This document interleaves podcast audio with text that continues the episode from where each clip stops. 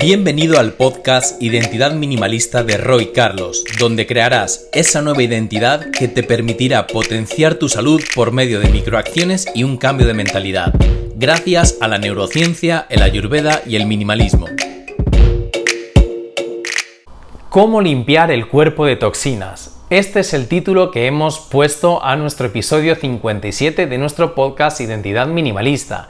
Y es que vamos a hablar justamente de esto, de las toxinas y de cómo poder limpiarlas. Vamos a hablar del AMA para saber en qué consiste este término ayurvédico que tiene que ver con las toxinas que te acabo de mencionar. Pero también vamos a ver cómo se acumula en nuestro organismo dicho ama, qué implicación tiene para nuestra salud y 15 estrategias minimalistas que te van a permitir eliminar el acúmulo de ama en tu organismo y por tanto potenciar tu salud. Dependiendo de la cantidad de toxinas que tengamos en nuestro organismo, así será nuestro estado de salud y por tanto la calidad de vida de la que podamos disfrutar. ¿En qué consiste esto del ama? Pues es exactamente lo que se denomina en sánscrito como toxinas. Es una sustancia pegajosa que se va acumulando en nuestro organismo, en nuestros tejidos, en los órganos, en el interior de nuestro cuerpo, cuando nuestra digestión, entre otras cosas, no es de manera correcta. Pero cuando hablamos de digestión, no solamente nos referimos a los alimentos, sino también a las emociones. Tan importante es saber digerir un alimento para absorber los nutrientes del mismo y desechar aquellos productos que no sean de utilidad, como saber digerir nuestras emociones. Y es que emociones negativas enquistadas, tanto del presente como del pasado, pueden generarnos este estado de desidia, de apatía, de malestar y por tanto todo eso también hará que se generen toxinas en nuestro interior. Para aquellas personas que no hayáis visto el episodio del acné o fuego digestivo, os recomiendo que vayáis a verlo porque es de vital importancia para entender lo que voy a explicar a continuación, así como el episodio de alimentación sádvica. Y es que una alimentación sádvica en Ayurveda consiste no solamente en nutrirnos por el gusto o por el paladar, sino en nutrirnos por los cinco sentidos, y es lo que acabo de explicar. Tan importante es un alimento como una emoción, como un contexto, como un estado de equilibrio a nivel emocional a la hora de nutrirnos, como el alimento en sí. Así que Ve a este episodio donde te vas a poder informar un poquito más y mejor en qué consiste esto de la alimentación sádvica y también el del acné o fuego digestivo. ¿Y por qué digo esto último del acné o fuego digestivo? Porque el ama tiene cualidades o unas contrarias al fuego digestivo. El fuego digestivo, como su nombre indica, es la capacidad que tenemos de digerir aquellos alimentos que entran en nuestro organismo. El ejemplo y la metáfora que podemos utilizar es una hoguera interna que se encuentra en nuestro intestino que a medida que entran los alimentos los combustiona y los transforma en nutrientes y en sustancias que son útiles para nuestro organismo y para nuestra salud. Pero te acabo de mencionar que el AMA tiene cualidades distintas al acné, por tanto, a mayor acumulación de AMA o de toxinas, menor va a ser la capacidad de tu organismo para generar buenas digestiones. Por tanto, entraríamos en un círculo vicioso de cuando aumentan mis toxinas, disminuye mi capacidad digestiva y al disminuir mi capacidad digestiva aumentan las toxinas. Por tanto, va a ser muy difícil salir de ahí salvo que apliques estas 15 estrategias que te voy a compartir a continuación. ¿Y qué es lo que ocurre cuando tu acné no digiere de manera correcta y cuando se va acumulando ama en tu organismo? Pues que la energía interna de nuestro cuerpo no fluye. Vamos a utilizar la similitud de visualizar el ama como si fuera brea, como si fuera un petróleo que fluye lentamente o recorre las tuberías internas, las cañerías, de manera muy lenta, por ser muy viscoso, muy pegajoso, muy denso, y por tanto esto va a hacer que la energía vaya lenta y se quede eh, saturada en esos canales internos. Sin embargo, si nuestros canales estuvieran limpios, podríamos ver fluir esa energía como si fuera un agua limpia, que recorre eh, los conductos internos. Y es por eso que cuando existe demasiado acúmulo de ama en nuestro organismo, no solamente la energía no va a fluir, sino que los órganos internos van a empezar a funcionar mal. Recordemos que estos órganos son activados por esa energía, por esa sangre, por esa linfa, por esos impulsos nerviosos que van enviando eh, nuestro cerebro a cada uno de ellos y que si no llegan de una manera eficiente, rápida y correcta, pues lógicamente va a hacer que todo se desencadene en una catástrofe a nivel del funcionamiento del organismo y por tanto nuestra salud va a caer en picado. Esto es algo que ocurre muy muy frecuente en la actualidad ya que por muchos alimentos de calidad naturales, orgánicos que ingiramos, la mayoría de ellos no son asimilados porque no podemos nutrirnos de un alimento en sí, sino de los nutrientes que éste conlleva. Y si nuestra digestión no está funcionando de manera correcta, da igual la calidad del alimento que entre en nuestro organismo que se va a expulsar. Y a veces esto va a incluir eh, un exceso de trabajo a diferentes órganos por tener que trabajar de una manera extra, ya que nuestra digestión no está funcionando, como he dicho antes, de manera correcta. Así que imagínate qué importancia tiene liberar nuestro cuerpo de toxinas y eliminar todas esas sustancias tóxicas, todo ese ama que vamos acumulando por una mala praxis y por malos hábitos que te voy a explicar justamente ahora mismo. Vamos a dividir estos hábitos en dos grupos. Por un lado, hábitos del estilo de vida en general y luego hábitos referidos a la alimentación. Empecemos con los hábitos de vida. El primero de todos es que reduzcas tus niveles de estrés, de enojo, de envidia, de ira. Y es que estas emociones son las principales causantes de toxinas en tu interior. Ya te he dicho que si no somos capaces de digerir una emoción de estas características, vamos a ir generando cada vez más ama en nuestro interior y por tanto no vamos a poder nutrirnos de manera correcta. El segundo tip es mejorar la calidad del sueño. La mayoría de las personas no descansamos de manera correcta y esto se debe a que no hacemos una inducción al sueño preparándonos antes de irnos a la cama, por ejemplo, apagando las pantallas de los teléfonos, del ordenador, bajando la luz y haciendo que ésta sea un poquito más tenue, creando un ambiente agradable, armónico que nos permite inducir al descanso y por qué no hacer una meditación o un pranayama que nos ayude también a descansar mejor.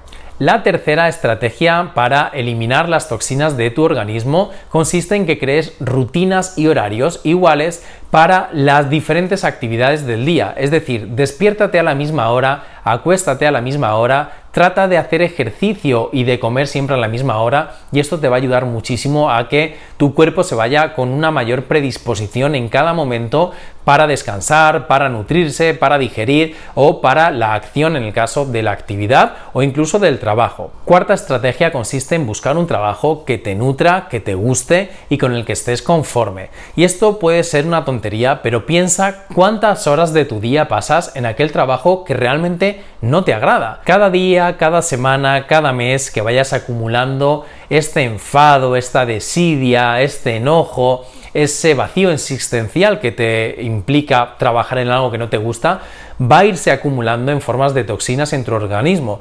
Y recuerda que lo que al principio puede ser algo sutil, cada vez se puede ir agravando más porque cuando estas toxinas se adhieren en los tejidos más profundos y en los órganos, muchas veces es irreversible el que aparezca una enfermedad. La quinta estrategia es que incluyas el ejercicio en tu vida. Es algo que es natural al ser humano el movimiento, pero que hemos ido descartando fruto de la sociedad en la que vivimos, donde el sedentarismo cada vez se apodera más de nuestra vida. Así que muévete cada día, aunque sea con pequeños formatos de 20, 30, 40 minutos máximo, pero que sean constantes. No te pegues palizas los fines de semana o no te machaques de lunes a viernes para luego el fin de semana tirar todo el trabajo por la borda. La sexta estrategia es que no reprimas tus emociones. Y es que es muy importante mantenernos en equilibrio, en un estado de sattvas, pero no por eso tenemos que callarnos aquello que queremos compartir, que queremos decir. Hay que aprender a decir que no. No tenemos que eh, reprimir estas emociones porque finalmente nos va a hacer mal y va a hacer que esto se acumule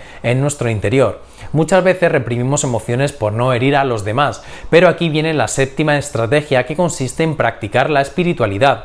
A través de ella, a través de un camino de introspección y de autoconocimiento, vamos a poder canalizar estas emociones sin necesidad de agredir a nuestro entorno. La violencia en la comunicación no es el camino correcto, sino que hay que compartir desde la tranquilidad, desde el amor, desde la paz y el mensaje va a llegar siempre mucho mejor y va a ser integrado por las personas a las que nos dirigimos. Así que esa sería la séptima estrategia de camino de la espiritualidad. Y por último, dentro de los hábitos estaría la estrategia número 8 que consiste en evitar la automedicación. Y es que hoy en día solemos tomar un montón de medicamentos por si acaso. Como parece que me empieza a doler la cabeza, tomo un ibuprofeno. Como parece que mi estómago tiene un poquito de acidez, tomo un omeprazol. Como parece que tengo una contractura, tomo un relajante muscular. Y así no la vivimos acumulando toxinas fruto de que cada vez que un medicamento entra en nuestro organismo, este lo percibe como algo eh, nocivo, como un ataque, y todo nuestro sistema inmune empieza a trabajar para ver qué está ocurriendo con esa sustancia que tenemos que desechar y que pasa, una vez que es digerida, a todos nuestros canales energéticos, a todos nuestros tejidos, a nuestros órganos, y que por tanto el abuso de la medicación va a hacer que incurramos en grandes problemas de salud. Y después de estas ocho estrategias que están vinculadas con tu estilo de vida, hablemos de otras tantas que tienen que ver con tu alimentación. La primera de todas es no comas por emoción. ¿Qué quiere decir? Que tienes que saber diferenciar entre el hambre real y el hambre emocional. Y hemos hecho un episodio explícito para esto donde compartimos tres preguntas que puedes hacerte para saber si realmente tu hambre es emocional o viene por una necesidad real, una necesidad fisiológica. La segunda estrategia dentro de las de alimentación es que no comas aquellas comidas que sean demasiado pesadas. Y cuando me refiero pesadas no me refiero a textualmente que pesen mucho, sino que sean de difícil y larga digestión. Ejemplo de estas comidas pueden ser las carnes rojas, los fritos, comidas muy grasientas, muy calóricas que tardamos mucho tiempo en digerir y que por tanto va a hacer que se acumule más ama en nuestro organismo. La tercera estrategia que tiene que ver con la alimentación es que evites abusar de comida refrigerada, frita, añeja y que no sea natural. Busca siempre productos que luzcan en el plato igual que en la naturaleza y esto te va a dar garantías de que tiene más nutrientes, más energía, más prana y por tanto más calidad y más salud para tu organismo. La siguiente es evitar comidas con muchos conservantes, colorantes, endulzantes artificiales, el famoso GMO, el glutamato monosódico o todo aquello que se haya comprobado que realmente atenta contra tu salud porque obstruye tus canales internos, porque intoxica tu organismo y porque también genera muchas veces eh, procesos eh, de células tumorosas, cancerígenas, en definitiva un montón de problemas para tu salud. Otra estrategia más es evitar eh, alimentos altamente procesados con mucha cantidad de azúcar o que tengan sabores muy dulces. El exceso de un sabor dulce, incluso cuando este viene de productos más naturales, como es la miel, como son los dátiles, etc., si abusamos de ello va a hacer que se acumule mucho más ama, muchas más toxinas en nuestro organismo. Ni hablar de estos alimentos ultraprocesados que he mencionado o con azúcar refinada, con harinas blancas. Todo esto hemos de evitarlo para evitar el acúmulo de toxinas en nuestro cuerpo. La penúltima estrategia sigue teniendo que ver con los hábitos que antes mencioné y es que es súper importante que generes horarios que sean similares para alimentarte. De nada sirve que un día comamos a las 2 de la tarde, otro día a las 5, un día no cene, otro día sí cene. Todo este desequilibrio horario va a hacer que tus ciclos circadianos, que tu reloj biológico interno esté un poco desacompasado y que por ende el organismo y el cerebro no entienda cuál es el momento para segregar estos eh, jugos digestivos, por ejemplo, para la nutrición, para la digestión, para la asimilación de nutrientes propios de los alimentos. Así que respetar un horario similar en las comidas te va a ser de gran ayuda. Y por último, la quinceava estrategia, la última que tenemos para el día de hoy para eliminar las toxinas de tu cuerpo, es que no comas o te vayas a la cama sin haber digerido la comida anterior. Y esto es algo que sucede muchísimo. A veces lo que ocurre es que no hacemos una cena correcta o cenamos demasiado temprano y en lugar de tomar un té que nos calme un poco la sensación de hambre, lo que hacemos es atacar la nevera a última hora y de ahí nos vamos directos a la cama. O incluso lo que hacemos es como y al ratito estoy picoteando otra vez, bien sea algo dulce, un postre o simplemente más comida porque, insisto, no he regulado bien mis alimentos en la comida anterior. Esto es un gran problema porque como no hemos digerido la comida previa, esta nueva digestión va a implicar que se vea eh, perjudicada y que por tanto se acumulen todas las toxinas de las que estamos hablando dentro de nuestro organismo. Y ahora sí, llegamos al final y vamos a hacer un breve repaso no de todas estas estrategias, sino de lo que hemos compartido el día de hoy. Hemos dicho que el ama son las toxinas que vamos acumulando en nuestro organismo y que tienen que ver con una mala digestión tanto de los alimentos como de las emociones. Y ambas malas digestiones son provocadas por nuestros propios hábitos, así que cambiar nuestros hábitos nos va a permitir que este ama no se acumule, que podamos limpiar nuestro cuerpo de toxinas y que nuestro agni o fuego digestivo se potencie para tener una mejor nutrición por los cinco sentidos, lo que en Ayurveda se denomina alimentación sádvica. Y ahora bien, te invito a que vuelvas a escuchar este podcast si es necesario con un cuaderno y un boli, donde vayas anotando de estas 15 estrategias cuáles ya estás aplicando en tu vida y cuáles no. Dependiendo del número que contestes, vas a saber si realmente estás más bien libre de ama o si por el contrario seguramente tengas muchas toxinas en tu organismo. Podríamos hablar en otro episodio, porque ahora si no sería muy largo, de cuáles son los síntomas o manifestaciones que podemos observar en nuestro organismo para saber si tenemos mucha ama. Pero uno muy básico, muy básico es que cuando te levantes en las mañanas, saques tu lengua y mires en el espejo si esta tiene una capa blanca, pegajosa y gruesa. A mayor grosor, viscosidad y color blanquecino de esta capa, encima de tu lengua es mayor número de toxinas las que tenemos en nuestro interior, ya que esa propia capa, que se denomina saburra o ama, es la que nos está indicando que nuestro organismo no está funcionando de manera correcta, al igual que nuestro metabolismo y que por eso vamos acumulando toxinas. Así que esto es un tip muy sencillito para saber en qué estado de salud estamos y que por ende deberías aplicar desde hoy mismo. Espero que te haya gustado, te mando un beso gigante y nos vemos en el próximo episodio. Chao, chao. Hasta aquí llegó la charla de hoy. No olvides suscribirte a este podcast si quieres seguir aprendiendo y creciendo junto a nosotros a través de esta comunidad minimalista.